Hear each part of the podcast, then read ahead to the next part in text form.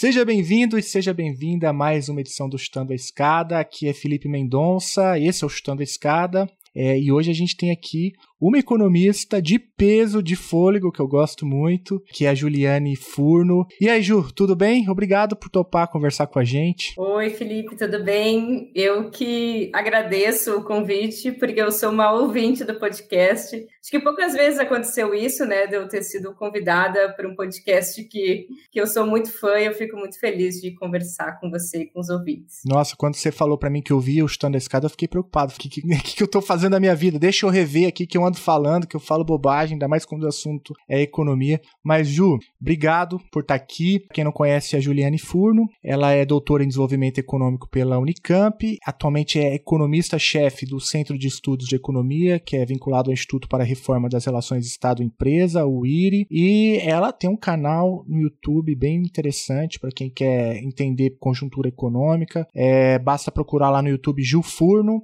a gente vai deixar todos os links na descrição desse episódio. E ela faz de tudo. Ela escreve livro, ela publica artigo, ela viu de perto, né, o que, que foi o projeto é, de campanha na, principalmente na parte econômica, né, Ju, do, do governo Lula. E sempre se posiciona é, sobre os temas da conjuntura. Eu também recomendo muito que você, ouvinte, siga a Ju no Twitter. O Twitter é um lugar meio insano, né? Mas eu gosto de seguir pessoas legais porque também me ajuda a entender o que está acontecendo e a Ju é uma dessas pessoas. Eu tô íntimo, né, Ju? te chamo de Ju. Claro, tô, já, tô, já, já, tô, já tô super íntimo da Juliane Furno.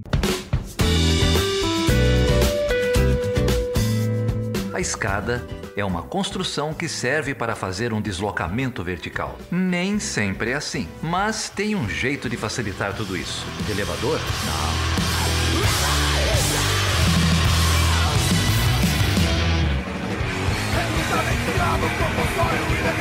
Nessa escravidão Desemprego massa, desastre social. E ainda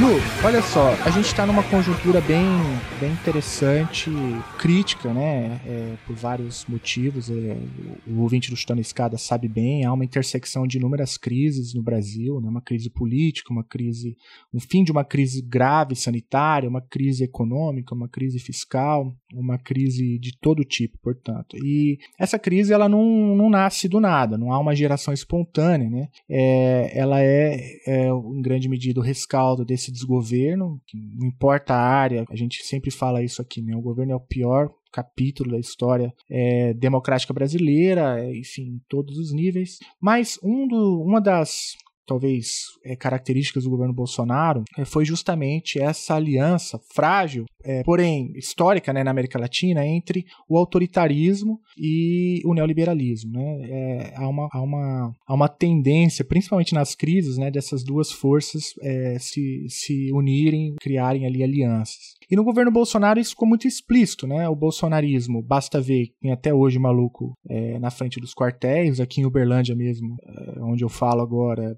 eu passei recentemente ali, eu fiquei assustado com a quantidade de maluco ainda que tá ali na frente do quartel, pedindo golpe, intervenção alienígena, sei lá o quê. E tem também esse apoio, a gente, que a gente conhece, né, como a galera do Sapatênis, ali o Faria Limer, e que, que é capitaneado talvez pela figura é, do, do Paulo Guedes, que ocupa, né, um lugar lugar especial no imaginário aí dos nossos é, liberais, principalmente os mais tacanhos. Né?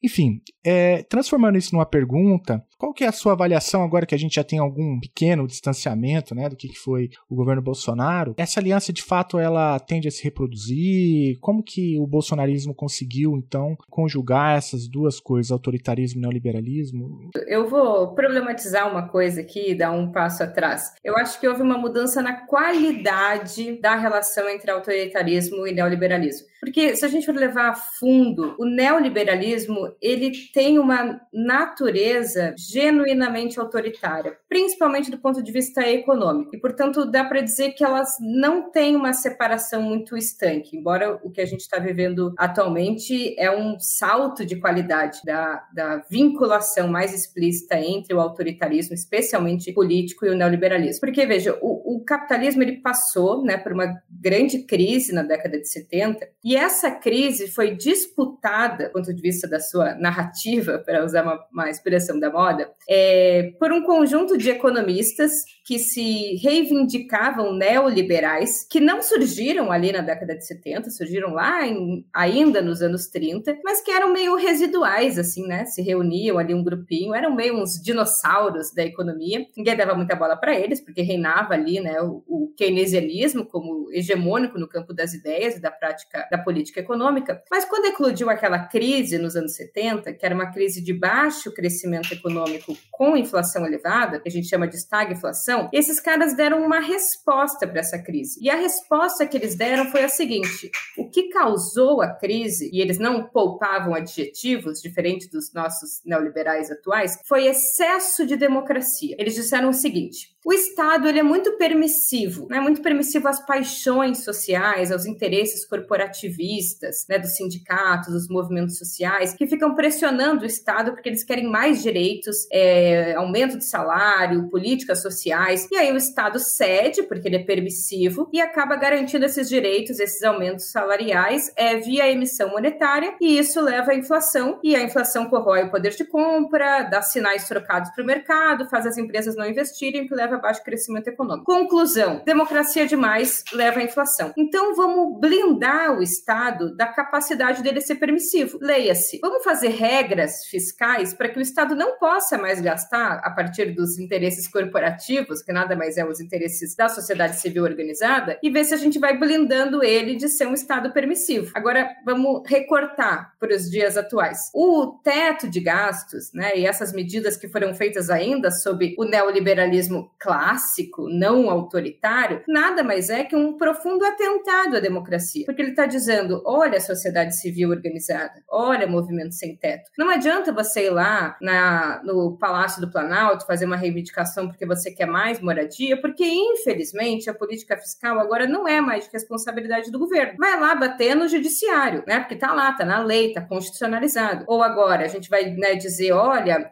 é, governo, a gente quer uma política pró-crescimento. Hum, não posso fazer nada, porque agora o Banco Central é independente, quem controla a variável taxa de juros é o mercado. Ou seja, você vai esvaziando o Estado de política, que nada mais é que o exercício democrático né, das forças populares dizendo que elas querem que seja feito né, do Estado e dos recursos públicos. Agora, o, o mundo capitalista entrou mais uma vez numa crise em 2008 e, e as crises elas dão ensejo a mudanças qualitativas na, na, forma de condução política. E esse neoliberalismo, que embora já fosse autoritário na condução da política econômica, ele precisou substituir, em grande medida, o liberalismo é, dos costumes, dos valores, do exercício do poder político, porque aquele neoliberalismo tradicional, cosmopolita, né, direitos humanos, ele não estava mais dando resposta para uma crise que ainda não se realizou. A crise do capitalismo de 2008, né, ela, ela não realizou seu desígnio, que é retomar o padrão de acumulação num grau qualitativamente superior. As economias capitalistas ainda não recuperaram sua capacidade de crescer. Então, ele foi substituído. O neoliberalismo entrou numa crise, mas não uma crise do neoliberalismo, mas uma crise no neoliberalismo, que foi reagendada, né, ou reajustada por eles próprios e substituída por um neoliberalismo de caráter mais autoritário. Isso não é só o Brasil, mas vários países, né, Estados Unidos, Inglaterra, Polônia, Hungria, podemos listar vários que passaram por esse movimento. No Brasil, esse movimento foi um casamento entre o ultraliberalismo né, do Paulo Guedes, que, que avançou demasiadamente numa agenda de privatização, desmantelamento do Estado,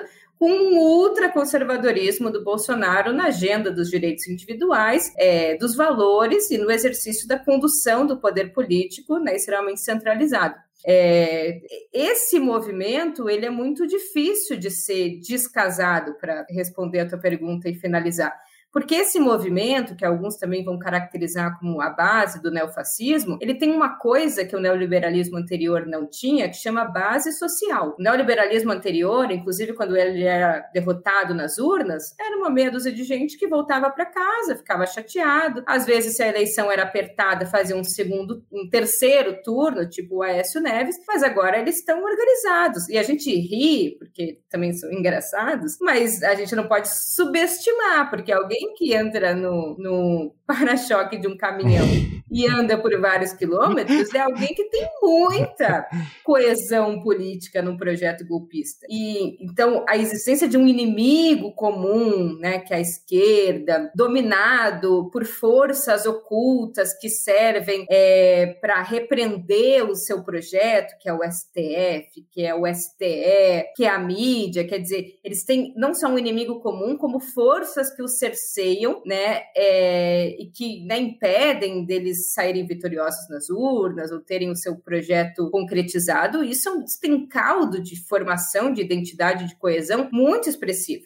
Sem contar que esses elementos mais no campo subjetivo, da construção de uma identidade política comum, vão também explicar em grande medida o fracasso da, da atividade econômica. Né? A culpa é dos governadores, a culpa é da guerra, a culpa é da pandemia, a culpa é da existência de, de rígidas regulamentações sobre o trabalho, a, a pouca liberdade é, de, de existência evasão das próprias leis de mercado. Então, eu acho que esse casamento ainda não vai ser desfeito e ainda não vai perder os seus amigos, vamos dizer assim. Ele vai continuar bastante sólido e vai exigir resposta em vários campos, né? No campo da política econômica, acertos na política econômica que tem impactos na vida real, mas, sobretudo, no campo ideológico, de é, disputar uma alternativa de sociedade que passe por disputa de corações e mentes também, né? Não adianta um bom acerto ali na condução da política econômica sem enfrentar é, elementos que são elementos estruturais do neoliberalismo que agora estão mais consolidados em valores né,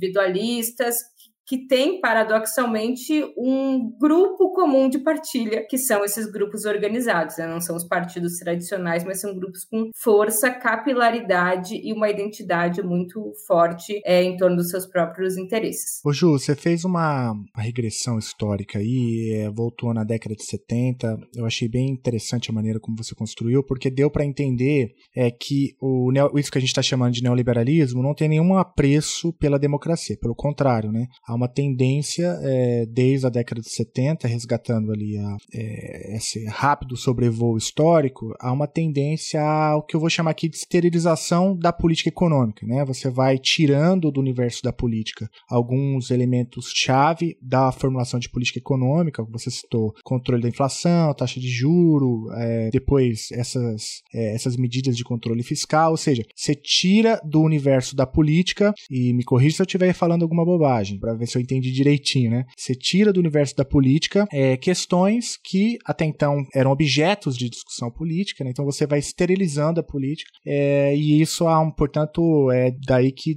a gente dá para concluir que não há um apreço, portanto, pela democracia, porque a democracia, em, em últimos termos, colocaria uma série de incautos, né, entre muitas aspas, é, na discussão econômica, segundo essa leitura tecnocrática. É, e justamente, se entende bem, é esse o ponto de contato com o autoritarismo clássico, né? Que também não tem nenhum apreço pela democracia. Então há um match aí desde sempre, né? E essa vocação autoritária, tanto da ala neoliberal, né? Quanto do, dos milicos, né? No Brasil, parece que é um casamento perfeito de longo prazo, né? Que não dá nenhuma, nenhum sinal de que vai, vai acabar é, tão cedo. É, e com isso em mente, assim, o elemento novo, talvez, e que você mencionou na tua fala, é justamente agora a base social que formou. É, eu acho que essa é a talvez a contribuição, ou tragédia, talvez, acho que é a palavra adequada, bolsonarista nisso tudo, porque há agora uma, uma base social, a gente ainda não tem muita certeza qual é o tamanho dela, né? É, mas é significativa, uma base social significativa. Basta ver o cara do para-choque lá, do jeito, eu acho que do jeito que você colocou foi, foi genial. É, e aí, assim, Ju, você citou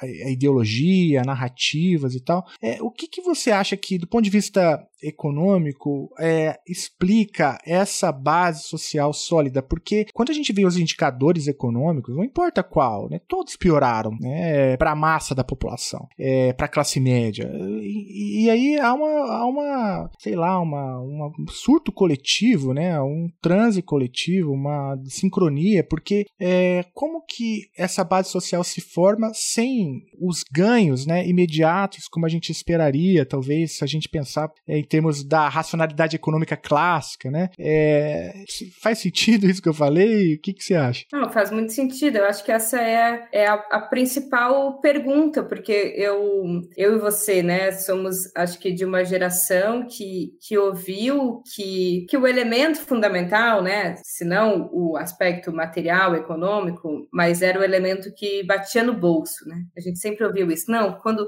quando pega no bolso, aí as coisas mudam de figura. E esse foi um exemplo clássico de uma política econômica que teve um impacto muito expressivo no bolso das pessoas e, e que ela não se refletiu, né, de forma perfeitamente correlacionada no comportamento do voto, no comportamento da opinião pública. Então, claro que, que tem uma expressão, inclusive as urnas demonstraram isso, né, de quem é a preferência eleitoral entre zero é, e dois salários mínimos, né, majoritariamente votos que foram para o Lula, é, mas há um outro componente é, significativo ou que talvez exija uma análise um pouco mais profunda, que é os mais pobres votaram no Lula e a classe média assalariada mais avantajada, né, que ganha entre é, 8 e 12 salários mínimos e que tem ensino superior, também foi o grupo social que mais votou no Lula. E, e o grupo tipicamente bolsonarista é o que ganha entre 3 e 6 salários mínimos, e depois os super ricos, né, principalmente super ricos, assim, o que, o que estaria ali entre os 5% mais ricos, principalmente os que não, não são, não têm a sua riqueza de venda de renda do trabalho, mas renda do capital, que aí está explicado por um outro elemento que talvez depois a gente possa conversar, que é, é porque a burguesia brasileira, mesmo num período de fragilidade da demanda, né, um, um período de pouco dinamismo do mercado interno, porque essa burguesia não tirou o pé do barco do governo Bolsonaro. Porque mesmo que a massa total de lucro tenha caído nesse período, então vamos supor que antes ela lucrava 500, agora ela lucra 400. Então a massa é menor, mas a taxa de lucro é maior, né? A, a diferença entre o capital inicial adiantado e o que ela paga aos fatores de produção. Como o Brasil é uma economia subdesenvolvida, tem muito pouco gasto em máquinas, equipamentos, ciência e tecnologia, o principal gasto é força de trabalho. Então, quanto mais o trabalho fica barato, maior é a taxa de lucro. Então, não importa para a burguesia brasileira se tem baixo crescimento, se as pessoas consomem pouco, porque a taxa de lucro dela segue crescendo se o fator de produção trabalho se a força de trabalho for é, paga, né, ali é abaixo do valor que ela estava sendo paga antes. E o que, que faz a força de trabalho ser paga abaixo do seu valor? Exatamente, baixo crescimento, desemprego, reforma trabalhista, perda de força dos sindicatos. É, mas o que, que é essa classe intermediária aí, né, da, da classe trabalhadora que ganha entre 13 e 6 salários mínimos? Justamente esse contingente muito vulnerável à penetração das ideias neoliberais é esse grupo que ascendeu, provavelmente nos governos petistas, né, que fez algum tipo de é, ProUni, FIES, ou mesmo que adentrou uma universidade é, pública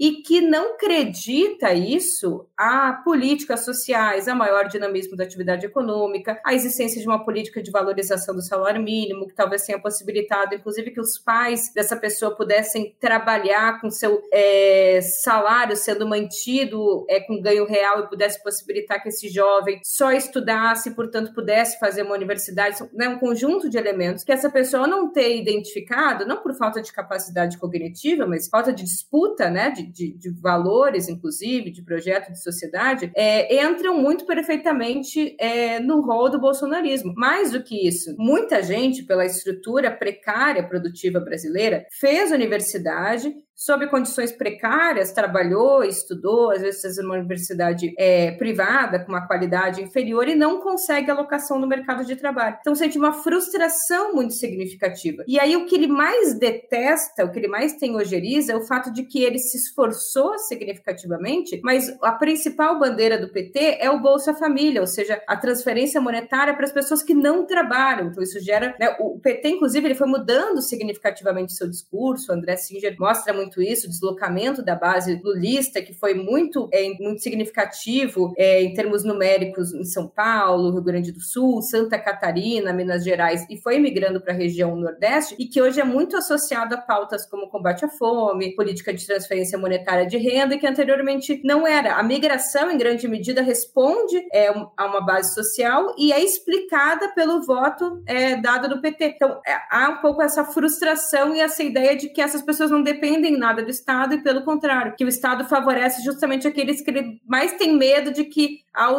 ao se erguerem, compitam com seus parcos, é, as suas parcas possibilidades de uma qualificação profissional mais exitosa. Fora todo o processo de, de desindustrialização que pega justamente esse setor da classe média e impede que, que ele possa reproduzir a própria vida material da forma que reproduziam os seus pais. Então, gente tem vários elementos aqui que é não só a grana no bolso, mas a, a forma com que isso é disputado, principalmente com esse setor, que eu acho que é mais significativo, que é esse setor da baixa classe média, para quem o PT tem pouca política pública é, e, que, e que a desindustrialização, a reprimarização da economia brasileira viu minguar o pouco tipo de emprego mais qualificado que existia. Ô Ju, e aproveitando esse gancho, você ficou bem claro então que é, se perdeu a disputa nesse segmento da baixa classe média, né? É de 3 a 6 salários mínimos, se eu não me engano, né? A que você acredita isso? É, é porque, veja, isso é papel da mídia, dessa, sei lá, da Jovem Pan, da, da, da acesso à internet, re, rede social, tem a ver com. Recentemente a gente entrevistou um, o pesquisador Luan Brum que conta pra gente os institutos liberais do Brasil, como que eles fazem, né? Um trabalho é, de difusão dessas ideias em alguns setores, principalmente ligado à juventude e tal. Aonde que talvez então a esquerda como um todo perdeu na disputa desse segmento especificamente? É, aqui já não é muito a minha seara, então eu vou, vou dar uma orelhada aqui. Eu acho que a mídia, muito, eu acho que o processo de criminalização da esquerda, porque a esquerda também sobrevivia, e aí eu falo com o termômetro da minha família, né? A, a minha família sempre foi muito petista, assim, até, até o fim dos anos 90, eu acho, se não me engano, em 2002 já nem votou no PT, mas foi muito desiludida pelo esse aspecto moral. Então, a, a criminalização via escândalos de corrupção é, foi um elemento que, que pegou significativamente um setor que se agarrava na esquerda, menos por uma convicção convicção teórica e mais por identificar um certo franciscanismo, né? Um, um bastião de moralidade, purismo na política. É, e então, acho que a, a, mídia tradicional teve um peso muito importante, né? uma criminalização permanente. No campo que eu acompanho mais é, da política econômica, essa ideia, é, principalmente a partir de 2011, né? de, de um, uma certa irresponsabilidade da administração pública, né? um excesso de gastos públicos, gastos ineficientes, é, um Estado endividado. Mas eu acho que mais recentemente as redes sociais, especialmente os youtubers, né, os youtubers no campo econômico, especialmente mais liberais, né, de finanças pessoais, há também uma abertura maior para esses investidores pessoais em bolsas de valores, né, que têm os seus interesses com confundidos com os interesses da sociedade, né? Portanto, é, é, vou dar um exemplo muito pequenininho. Uma vez eu fui dar uma aula no UFBC, na, é, na de um professor, que ele queria que eu falasse sobre pré-sal. Aí eu preparei ali a disciplina e passei o roteiro para ele. Falei, ah, vou falar isso, isso, isso, isso. E ele falou, olha, não me importa muito o que tu vai falar. Eu quero que essas pessoas votem no Haddad. Era dias antes da, do segundo turno das eleições de 2018. Aí eu falei, peguei umas reportagens e mostrei, assim, o que, que seria Petrobras, possivelmente no governo Bolsonaro, o que, que seria no governo Haddad, levando levando em consideração os últimos anos de disputa sobre a concepção da empresa. Quando acabou o menino veio falar comigo. Ele falou assim: Ah, você acha que se o governo Bolsonaro, né, se o Bolsonaro for eleito governo, a Petrobras vai se voltar à maximização do lucro do acionista? Eu falei: Sim, com certeza. E aí mostrei ali, porque já aventava-se isso nos discursos. Ele falou: ah, então eu acho que eu vou comprar ações. Veja, provavelmente esse cara votou no Bolsonaro, porque se confunde o seu interesse de ser um acionista e ganhar alguma migalha com o interesse da nação, ou gente que é investidor e aí é investidor de tesouro direto e quer que a taxa de juros no país suba para ele ter o seu rendimento atrelado é, à taxa Selic, mesmo que isso seja um problema para o país. Então vai se confundindo que são os interesses da sociedade com são os interesses quando há muitos investidores pessoais, por exemplo, no mercado financeiro que justamente lucra com as variáveis que são deletérias para o crescimento e para o emprego em última instância. Então, há muitos elementos que eu acho que a gente precisaria fazer um balanço é, com calma para entender por que se perdeu esse contingente que é empobrecido, que depende é, mais ainda do Estado, porque mesmo que use saúde e educação é, privada, é, depende de uma série de políticas de proteção que são feitas pelo Estado, ou substancialmente feitas é, pelo Estado, e que é justamente quem mais alardeia o discurso anti-Estado, porque não são os grandes empresários, que sim sabem a importância que o Estado tem, inclusive na organização do sistema de livre concorrência, para que eles não sejam engolidos por grandes monopólios, mas que são estes sujeitos que fazem esse papel, que cumprem esse papel do, da grande reprodução do capitalismo, que é de manter esse discurso do segundo escalão, que é esse discurso é, vazio de materialidade, mas que é o que serve para uma certa reprodução das ideias liberais na sociedade. E eu acho que é sobre eles que a gente deveria agora se voltar com essas várias iniciativas de disputa de, de ideias, canais, podcasts, embora nesse campo a gente ainda, na minha avaliação, esteja muito é, atraso tá muito necessário. É. Uhum. É. eles ocuparam há muito tempo, né? Estão muito na frente, né? É. Agora, podcast é um universo que eu conheço mais, mas mudou muito, né? Com esse videocast, enfim, é uma praga, né? Desde o menino, o menino criança lá, como que é o menino investidor criança, como que ele chama? Foda-se, né? E é, e é bizarro, né? Você vai ver a quantidade de views, você fala, não, não é possível, não é possível. É, até, sei lá, enfim, não vou ficar citando essa galera, mas é uma confusão, né? Disso que você falou, né? Do interesse privado com, com política de Estado, com meritocracia, e é uma, uma confusão, é um nó difícil de desatar muitas vezes, né? E de fato, assim, YouTube eu acho que é um. Você tá nesse universo, eu achei interessante você ter colocado nesses termos, porque nos ajuda a entender um pouco o que tá acontecendo. O Chutando a Escada conta com apoio financeiro dos seus ouvintes. Para saber mais, acesse chutandoaescada.com.br barra apoio.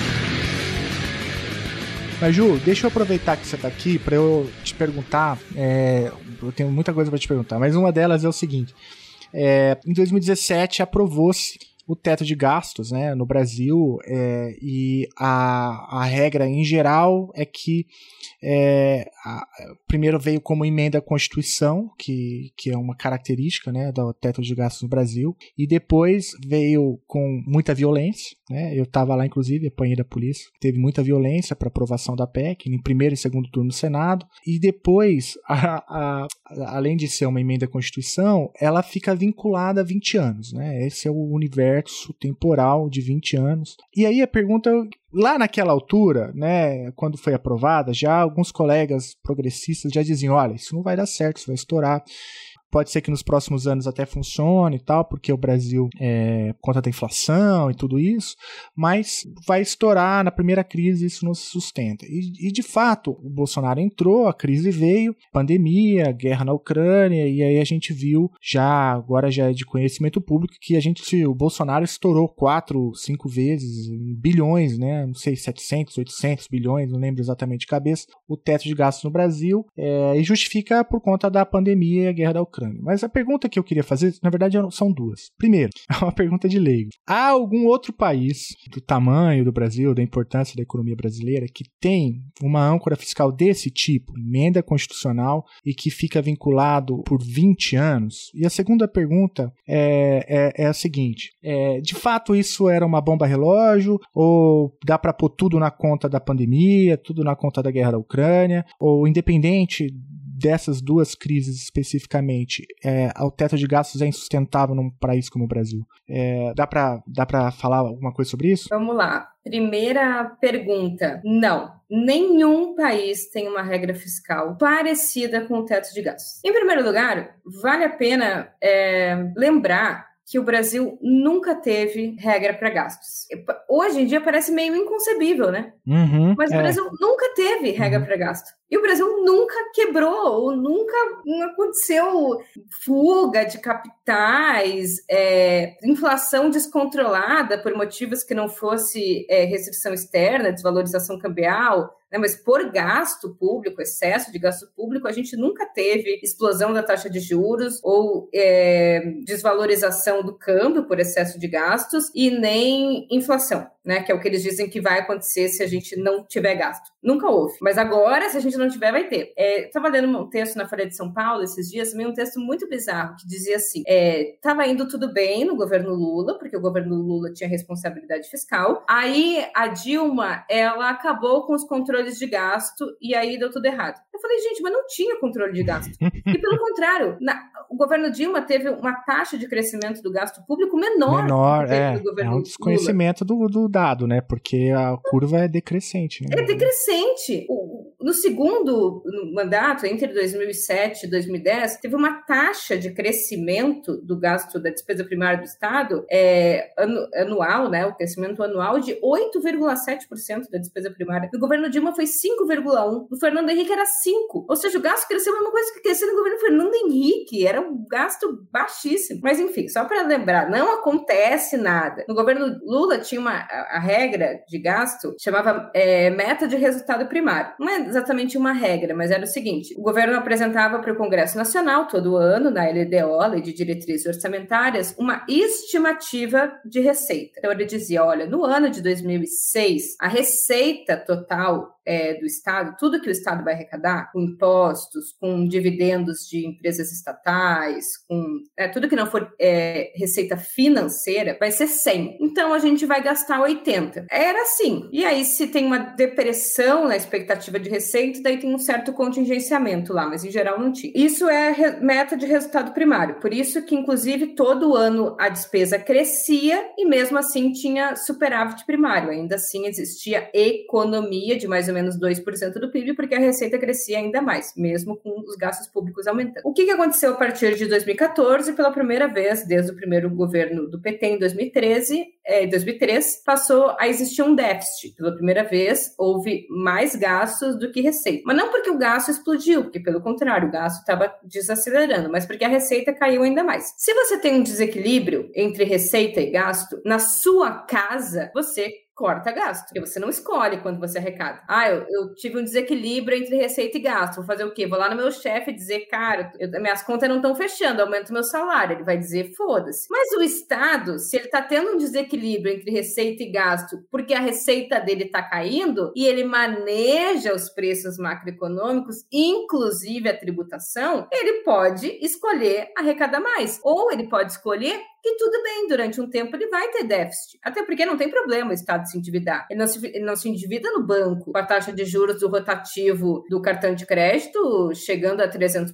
Ele se financia com os agentes privados na menor taxa de juros de referência do sistema, que é a taxa Selic. E ele escolhe quando ele paga. E se ele não quiser pagar, ele rasga aquele título que ele vendeu e, e vende outro. O Estado não tem problema em fazer dívida. Mas enfim, aí o Estado foi lá e fez teto de gastos. O que é o teto de gastos? É conter o gasto. Mas não falei que o problema não era o gasto, o problema era a receita? Então por que, que ele fez teto no gasto? E o pior é que ele fez teto no gasto com uma economia desacelerando. A economia cresceu 7,5% em 2010, depois 11, 12, 13, 14, ela desacelera. Se a economia está desacelerando e você corta gasto, você acelera a queda da economia. E se você acelera a queda da economia, você acelera a queda da receita. Tanto é que a gente começou a cortar gasto e nunca mais recuperou o equilíbrio fiscal, porque a receita foi caindo numa velocidade ainda maior. Mas, voltando à tua pergunta, tem isso em algum país do mundo? Não tem. Isso não quer dizer que alguns países não tenham regra de gasto, mas as regras de gasto, normalmente, elas são um mix de várias variáveis para levar em consideração quanto vai ser o reajuste dos gastos. Por exemplo, você pode levar em consideração o comportamento do PIB. Então, ah, o PIB cresceu 3%. Então, você reajusta os gastos públicos a partir dos 3% do PIB. Mas, ou além disso, a população cresceu 0,8%. Então, você reajusta mais 0,8% para não ter perda per capita. É, mais a perda inflacionária. Então, você junta várias variáveis para garantir que você não tenha perda real, nem da inflação, nem per capita, e também para que os trabalhadores eles recebam aquilo que eles adicionaram, que é o PIB, porque o PIB é o valor adicionado. Quem adiciona valor, segundo Marx, é só o trabalho humano, portanto é digno que os trabalhadores recebam. O Brasil não, ele escolheu uma variável, e justamente aqui não tem nada a ver com nada que chama inflação. A inflação ela mede assim o quanto o preço das coisas se elevou, mas isso é uma variável que ela impacta salário. Ela não impacta o quanto você vai reajustar os gastos com saúde e educação. Até porque isso vai permitir que os gastos não tenham uma perda real. Acontece que, em termos per capita, como eu falei, não vai ser um piso, vai ser um piso declinante, porque a população cresce 0,8% no Brasil. Então vai começar, vai continuar crescendo gente, mas o, o piso da educação está congelado. Então, a cada ano, o gasto per capita por aluno vai ficando menor. Mais do que isso, a natalidade está diminuindo, mas a, a, o envelhecimento está aumentando. Então, vai, você teria que aumentar o gasto com saúde, principalmente com cuidados. É, então, são várias coisas que deveriam ter entrado nessa regra, mas a gente reajusta pela inflação. E mais que isso, faz o nosso teto ser bizarro e o único no mundo. Não é só aquele reajuste pela inflação só, que não faz nenhum sentido. Porque a economia pode crescer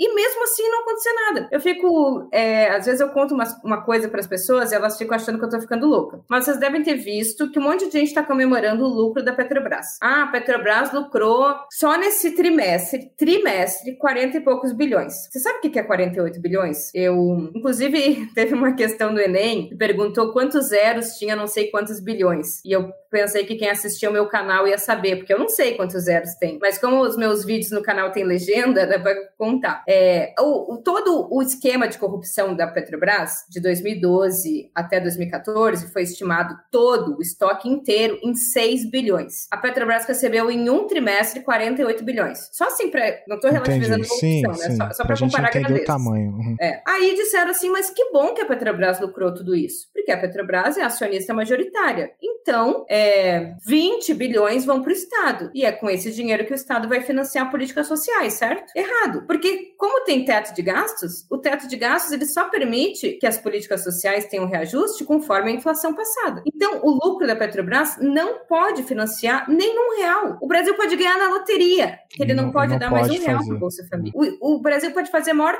reforma tributária do mundo, taxar 90% do patrimônio dos super ricos, que nenhum pobre vai ganhar mais um real. Só que tem uma parte do orçamento que não está congelada, só uma, que é a despesa com dívida. Então, tudo isso está indo para pagar a dívida porque a despesa discricionária, o orçamento é dividido entre despesa financeira e despesa discricionária. Tudo que não é financeiro é discricionário. Todo discricionário está congelado e a despesa financeira não. Então, tudo isso não está indo para pagar, entendeu? O teto ele não tem um mecanismo que seja corrigido por receita. Então a economia pode crescer, a receita pode aumentar, a população pode aumentar e mesmo assim só a inflação que corrige. Isso é bizarro. E para finalizar, o teto não tem nenhuma válvula de escape. Teve pandemia. Tu sabe como é que a gente fez os gastos para a pandemia? Decretando estado de calamidade pública. Porque o teto não tem uma válvula de escape. Então a gente teve que decretar estado de calamidade pública e suspender o teto. Então é bizarro. E eu esqueci a segunda parte da pergunta. Não, não, é a segunda parte já está inclusive contemplada, porque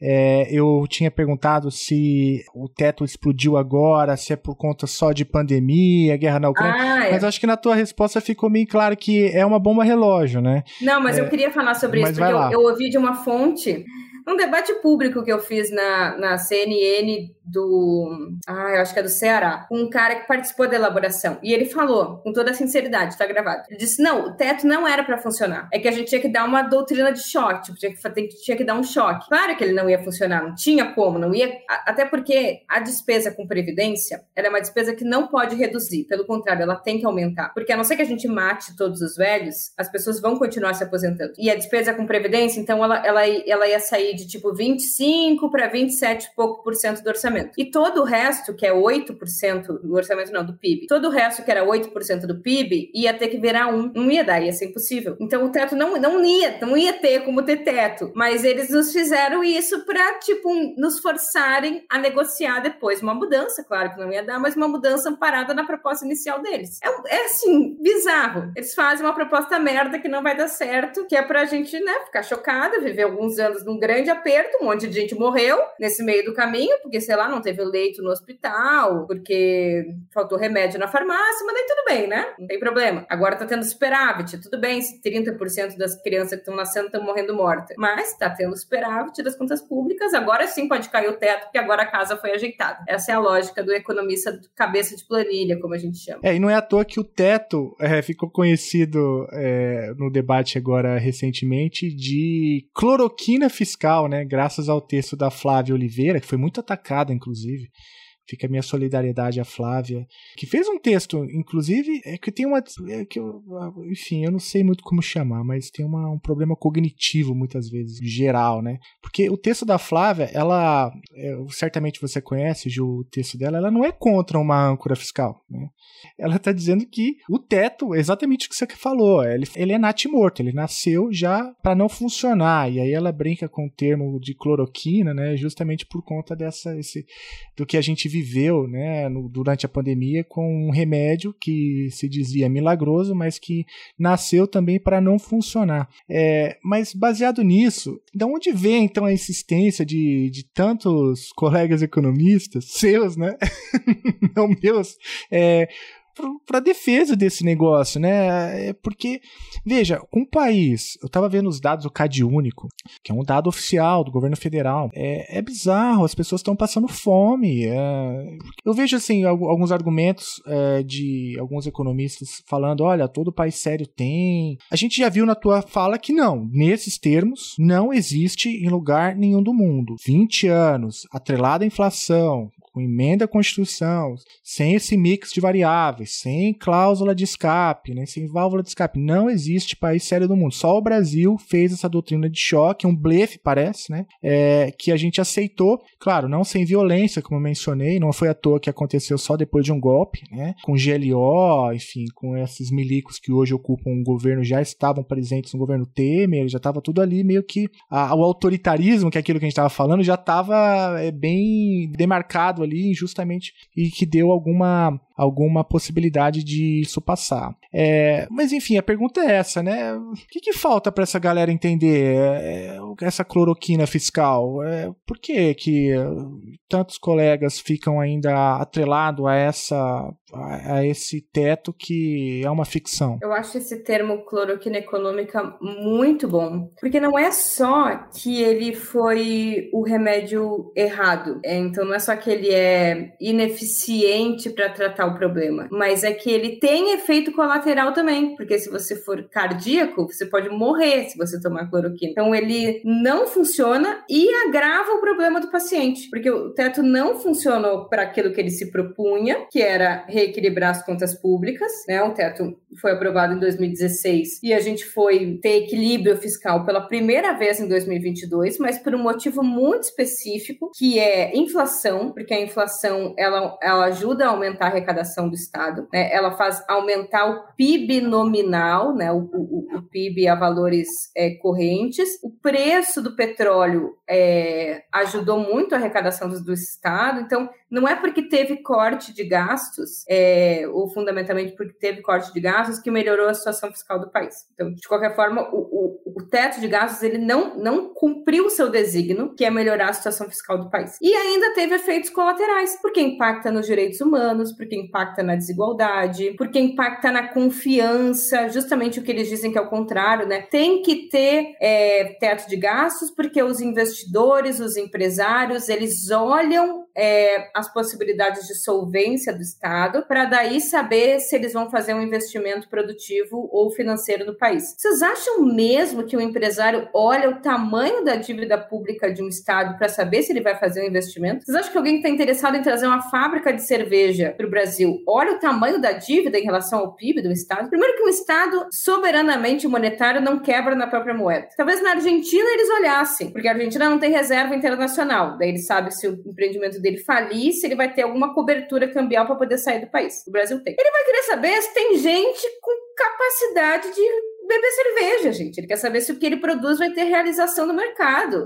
Uma fábrica de Havaiana, você vai ampliar a fábrica dela para produzir, em vez de 10 Havaiana por dia, 20 Havaiana por dia, se gente vai usar chinelo. É uma ilusão, é a mesma coisa a contratação de força de trabalho. Ninguém vai contratar mais trabalhador porque de uma hora para outra ficou barato, porque, porque reduziu os custos administracionais ou para demitir trabalhador. Mas porque a pessoa tem expectativa de que ela vai vender mais, por isso ela precisa de mais mão de obra. Por isso que o Brasil chegou no pleno emprego com a legislação trabalhista da década de 40 e, e está com 9% de desempregado com a legislação mais flexível do mundo. A determinação do investimento, do emprego, não está na legislação, no tamanho da dívida, está na demanda, está na atividade econômica. Isso é Keynes, enfim. É... Mas, assim, tem, tem gente que acredita nisso, diversos economistas, eu acho que, em grande medida, porque foram formados em manuais de economia. Então, eles aprendem que existe correlação entre causa e efeito que independe da conjuntura da história e, sobretudo, da realidade. Ou seja, eles estão. A pandemia foi, foi feliz, em alguma medida, para demonstrar ou suplantar vários mitos econômicos.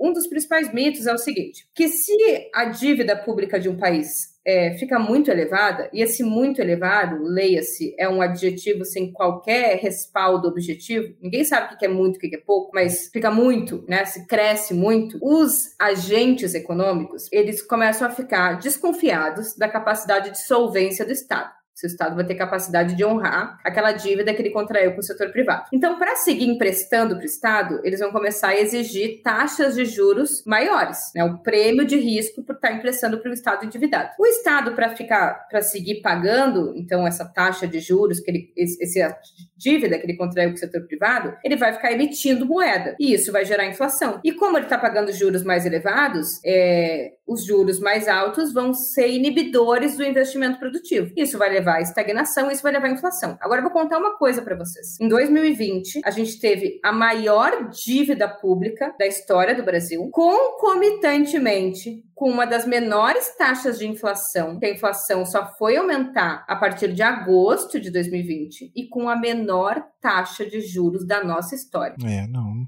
Eles diziam que isso era é, impossível. Não, não encaixa, né? Não... Dívida elevada igual a juros altos e inflação alta. E depois a nossa inflação acelerou por um motivo chamado preço da nossa moeda em relação ao dólar e depois tarifa de energia e tarifa de derivados de petróleo. Nada a ver com é, gerar emitir moeda para pagar juros da dívida. Até porque juros da dívida é a menor parte da dívida. A maior parte é amortização. Ninguém emite moeda para amortizar, porque se amortiza com o próprio papel. Então, eles acreditam nisso. Eles acreditam que se a dívida for elevada, os agentes vão sair do país, porque eles vão ficar com medo. E aí, se eles saírem do país, o câmbio vai explodir. Daí, se o câmbio explode, é, tem inflação. Agora, isso é para o que eu chamo de segundo escalão. É os operadores. Os operadores formados em manual, que aprendem essas correlações mesmo que eles não conseguem olhar para fora da janela. Mas eles aprenderam que é assim, porque no manual está escrito assim: eles rodam uma fórmula que diz que quando você faz A, acontece B. Mesmo que o Brasil seja diferente dos Estados Unidos e que não exista cálculo que seja possível em economias completamente distintas, que tem estrutura produtiva distinta. Mas esses são os operadores. De verdade, de verdade, eu tenho advogado uma teoria, que depois tem a ver com o meu livro, que no final vou falar, que isso tudo tem uma motivação política muito central, que é, existe uma crise do capitalismo que ainda está em curso. E essa crise do capitalismo, a partir de uma concepção é, marxista e pluricausal das crises, é uma crise que se apresenta como sobreacumulação de capital e queda tendencial da taxa de lucro. Quando tem baixa taxa de lucro no setor produtivo dentro dos países centrais, há uma tendência de sobrar capital. Porque por que, que os caras vão aplicar capital num setor que a taxa de retorno é baixa? Só que capital não pode ficar parado, porque capital é, por excelência, né, por, por conceituação, um valor que se autovaloriza, é valor em permanente necessidade de autoexpansão. Então, esse capital sobreacumulado precisa render. E ele precisa render num lugar que não tenha saturação, ou seja, que a taxa de lucro não esteja baixa. O que, que é um setor que não tem saturação? Um setor que ainda não está muito no foco da concorrência intercapitalista. O que, que é um setor que não está no foco da concorrência intercapitalista? Um setor que não está completamente mercantilizado. Qual que é o setor que não está completamente mercantilizado? O que ainda está na mão do Estado. Por isso que o teto de gastos, ao asfixiar o financiamento da seguridade, da saúde básica, da,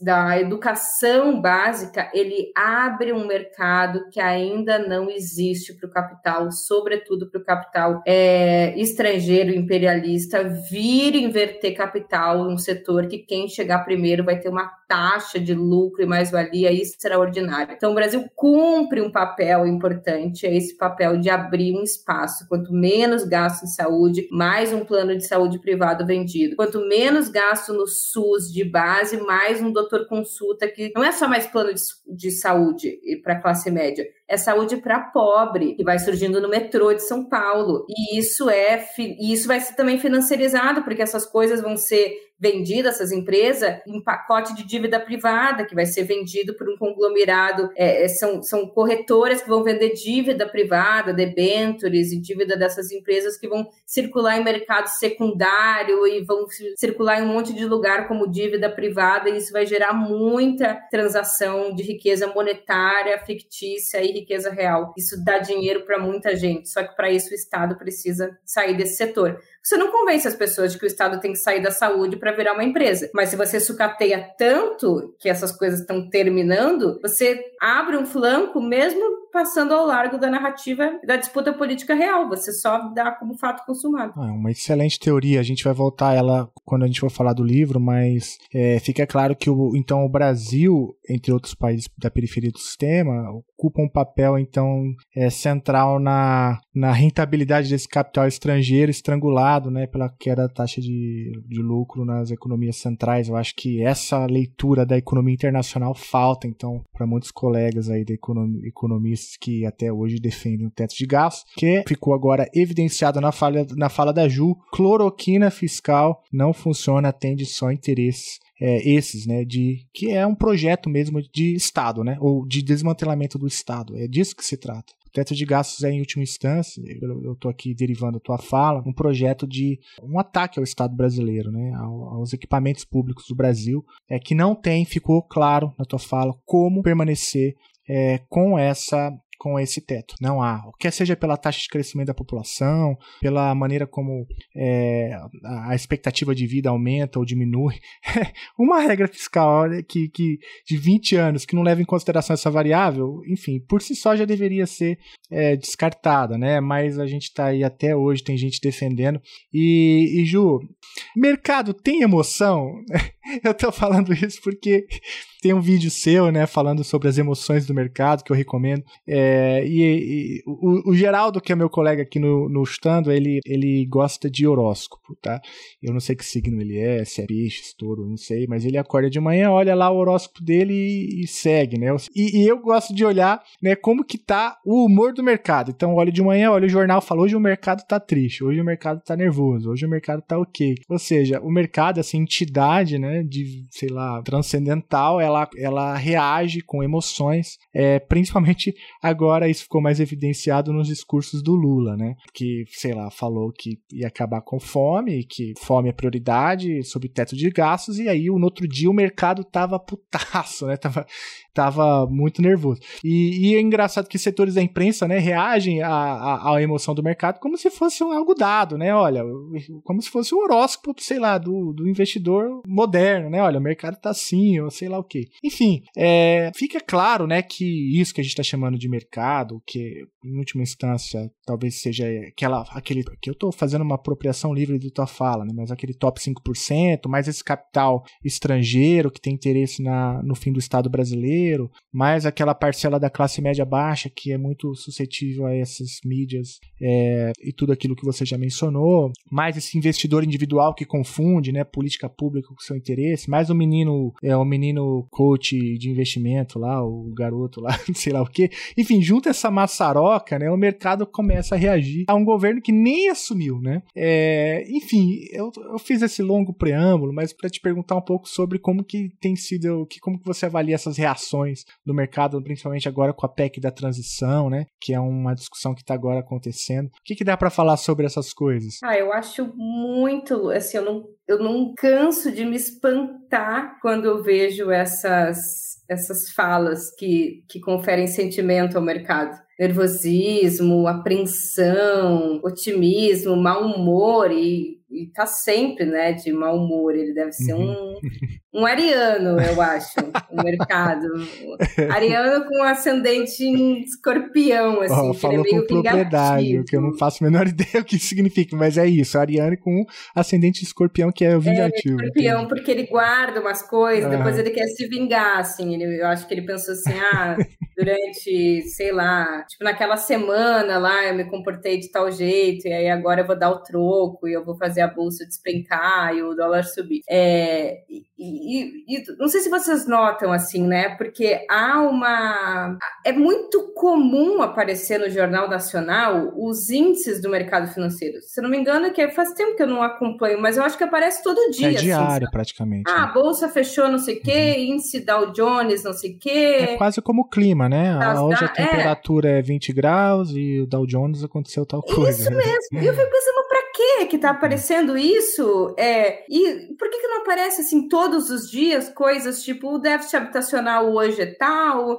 a pobreza é tal, extrema pobreza, desemprego é tanto, subutilização do trabalho é tanto? Porque essas coisas são as coisas da vida real, assim, e que atingem a maioria da população, porque quem se importa com isso é uma parcela tão pequena da sociedade, e isso é, talvez aqui usando Marx outra vez, seria meio próximo ao que é o fetichismo da mercadoria, porque a coisa do fetichismo da, da mercadoria, você vê uma mercadoria, tipo, estou aqui com um esmalte, e, e você. E parece que essa mercadoria ela se autonomiza, assim, ela, ela por trás dela não tem trabalho, né? E, e, é como se a, se a mercadoria tivesse fosse humana, um objeto do desejo, e o humano que a construiu, ele fosse desumanizado, ele é a coisa. E o mercado é, no caso, humano que tem sentimentos, e os trabalhadores são os desumanizados, né? Quem passa fome não aparece passando fome. Esses aparecem quando como número. E quando aparece como número, porque normalmente não aparece, as pessoas não sabem quantas pessoas passam fome no Brasil. E, e nada mais é do que a tentativa de confundir, como eu tinha falado antes, os interesses do mercado com os interesses da sociedade. Porque se aparece todos os dias, parece que o que é bom para o mercado é bom para a sociedade. Quando o Bolsonaro ganhou as eleições, eu trabalhava na Central Única dos Trabalhadores e eu fui almoçar no lugar que eu sempre almoçava e tinham é, entraram dois rapazes que deviam trabalhar na construção civil e aí estava aparecendo, né, o que tinha acontecido com a bolsa e com o dólar, que tinham reagido bem à eleição do Bolsonaro. E aí um falou para o outro assim: "Ah, eu falei que votar nele ia ser bom, olha como os indicadores estão bons. E eu pensei, o que, que leva esse cara a achar que tá bom? Porque ele não é um investidor. E aí eu pensei, ah, porque ele, né, confundiu, ele, ele acha que aquilo ali é uma sinalização de que tá bom. E aí depois eu fiquei pensando, o que tá bom para uma. Assim, é bom que o mercado financeiro brasileiro vá bem? Ah, acho bom, nossa, que legal, tomara que a Bolsa do Brasil esteja bem. Mas ela tá bem não representa o Brasil. Tá como o Brasil estar bem não representa a Bolsa estar bem, a Bolsa está mal não representa o Brasil estar tá mal. É legal se as duas coisas coisas estiverem bem, mas uma não é representativa necessariamente da outra. E às vezes, para a Bolsa brasileira também, leia-se para as empresas no Brasil estarem captando recurso, estarem lucrando e dividindo seus lucros com seus acionistas, ela pode estar tá fazendo isso às custas de achatar salário, às custas de reduzir investimento. Porque o que, que significa a Bolsa também? Ela está distribuindo muito dividendo. A Petrobras está ajudando a Bolsa brasileira também. Ela está distribuindo muito dividendo. Ela está fazendo isso às custas de raspar o, o caixa, porque hoje ela distribui mais dividendo do que ela tem de lucro líquido. Então ela está usando reserva. Isso é bom? Não. Então, nesse caso, não comemoro a bolsa também. Ou empresas que estão reduzindo os custos com segurança de saúde e meio ambiente para distribuir em lucro. Não necessariamente é bom. Então, é necessário problematizar que os interesses do mercado não são necessariamente os interesses da sociedade. Porque o mercado, ele é um, um setor que disputa, inclusive, uma concepção de economia. Além disso, o mercado, ele é uma grande reunião de gente do setor bancário tradicional, fundo de investimento, fundo de pensão, investidor institucional, internacional. O que acontece quando acontece um movimento muito é, acentuado de bolsa e de dólar nem é o mercado, porque o mercado mesmo, aquele, aquele conselho de, de acionistas e representantes de mercado, esses caras têm um olhar mais de médio e longo prazo. Esses caras não vão reagir à eleição do Lula, porque eles estão pensando mais coisas de médio e longo prazo. Quem faz isso é especulador. Não é gente que contribui para o Brasil. É quem faz artificialmente o câmbio ter esse movimento volátil para ganhar na volatilidade ganhar na compra e na venda de moeda. Inclusive, dois dias depois, a bolsa e o câmbio já voltaram para o lugar. Só que daí a mídia não fala que já voltou para o lugar, porque parece que teve uma queda e essa queda é sustentável. E não é, isso é movimento especulativo, isso é terrorismo. Só que eles são usados para fazer disputa de narrativa política. E para terminar mesmo, se isso fosse nos Estados Unidos, até eu ficaria mais preocupada. Tipo, o mercado agindo contra o governo. Pode ser que ali saia alguma coisa. Mas o mercado financeiro no Brasil não significa quase nada. Eu até falo isso com pesar, ele podia ser mais importante, mas ele não é. Infelizmente, o mercado de capitais do Brasil não é importante. Quem atua financiando investimento no Brasil chama BNDES, chama Caixa Econômica Federal. O mercado não faz quase nada. Inclusive, quando a bolsa é quando se traz investimento para o país e a bolsa traz dinheiro para o Brasil, é quando uma empresa faz IPO. Uma empresa faz IPO no máximo uma vez por ano. E assim, vocês podem colocar no Google quantas empresas de capital aberto fazem IPO no Brasil por ano. Eu vou te dizer, deve ter 30. Vocês acham que 30 empresas é algo que é muito significativo no Brasil? Na, assim, pra dizer, ah, isso aqui é a bolsa de valores, isso aqui é, entra grana pra caralho, emprega um monte de gente, traz muito recurso pro Brasil. Então a gente dá muita bola para 30 empresas, sabe? É, muita inversão de valor. A gente, a gente faz tudo isso por 30 empresas que trazem não sei quanto. Quem, quem financia investimento no Brasil, que se um dia disser a gente está chateado não vai fazer nada, o BNDES. O dia que ele fizer isso, aí a gente vai se preocupar. Porque daí acabou todo o financiamento de tudo que tem no país. Agora, bolsa de valor, quem capta recurso em bolsa de valor no Brasil, sabe? Uhum. É ah, isso. excelente, excelente. É.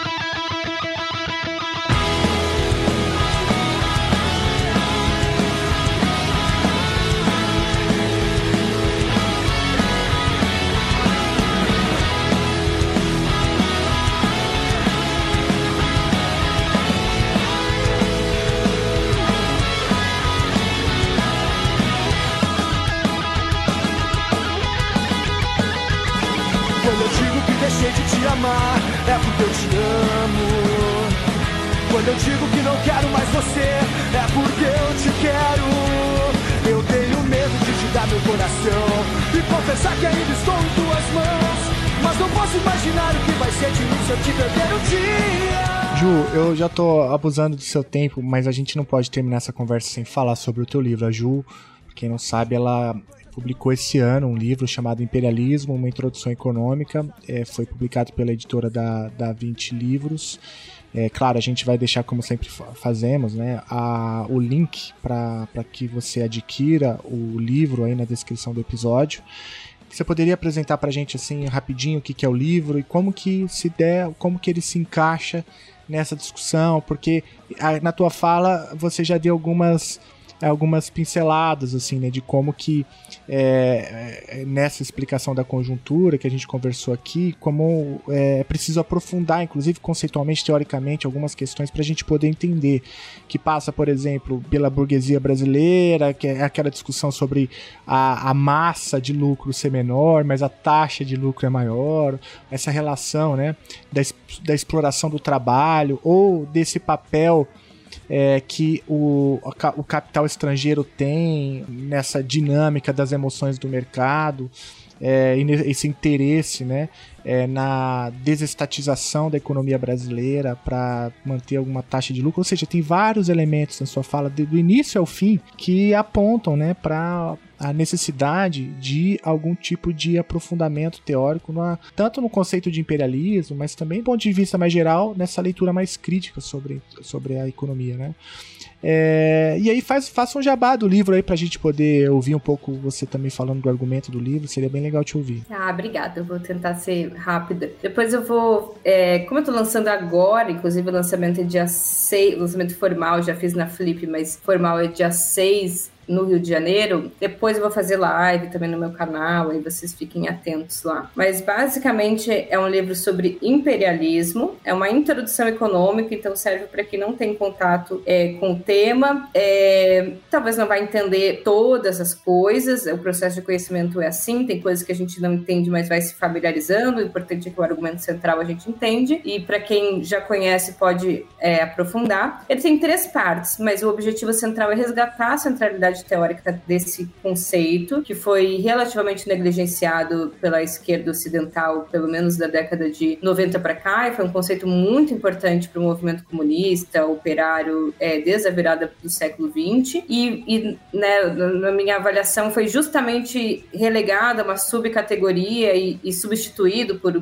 globalização, é, ou qualquer outra, outro substantivo, justamente no período em que ele deveria ganhar mais centralidade, que é quando o imperialismo norte-americano ganha força em conteste com o fim das experiências de socialismo real.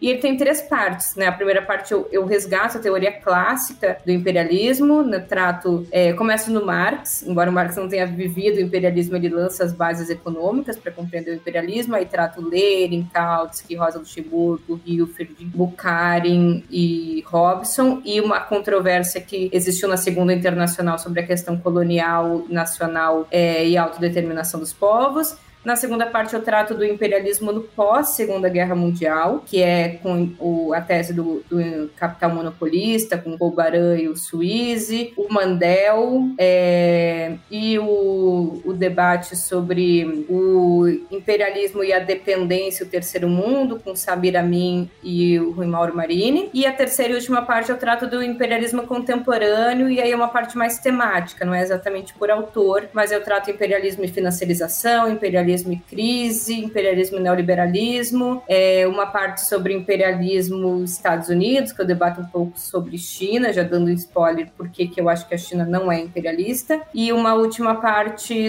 uma parte econômica sobre transferência de valor, superexploração do trabalho é, e cadeias de valor-trabalho, e uma última parte sobre questão nacional e anti-imperialismo na América Latina. É uma grande introdução, passada os últimos 100 anos, sobre a temática do imperialismo, que alia bastante bastante teoria com uma parte mais contemporânea, resgatando autores e debates recentes. Eu espero muito que vocês gostem, porque eu me dediquei bastante tempo para escrever esse tema e tentar trabalhar numa linguagem mais simples possível. é isso. Ju, parabéns pelo livro. Então, olha só, o 20 aí do Rio de Janeiro vai acontecer o lançamento dia 6 agora de dezembro de 22 às 18 horas na livraria Leonardo da Vinci, na Avenida Rio Branco, 185, no centro do Rio, fácil de chegar.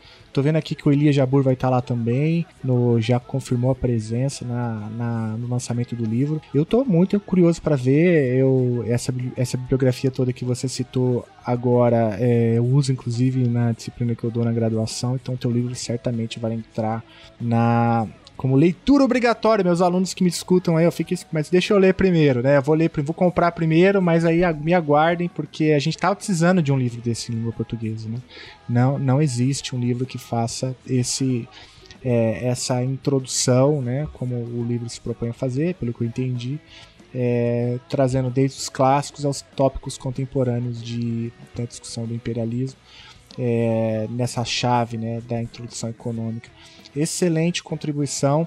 Então vamos lá, gente, vamos comparecer, dar uma moral lá para Ju e se você puder compre o livro baratinho, um livro, olha, um excelente presente de Natal para aquele teu crush, é assim que os jovens falam hoje, né? Não sei, não sei é, mais.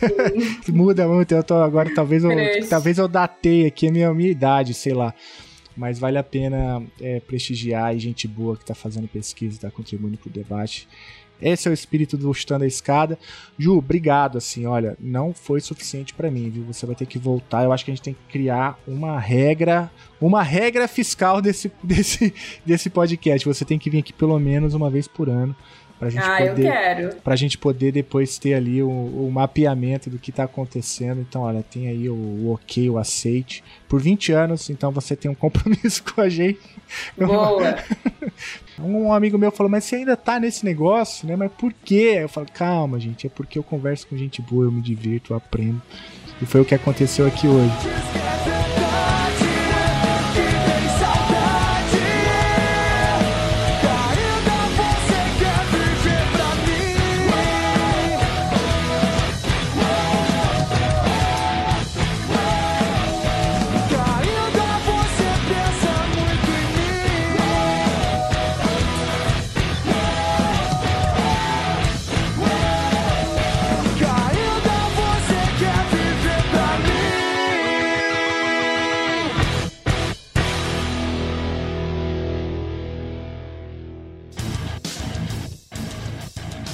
Você acabou de ouvir mais um episódio do Chutando a Escada. Para apoiar, acesse chutandoaescada.com.br barra apoio.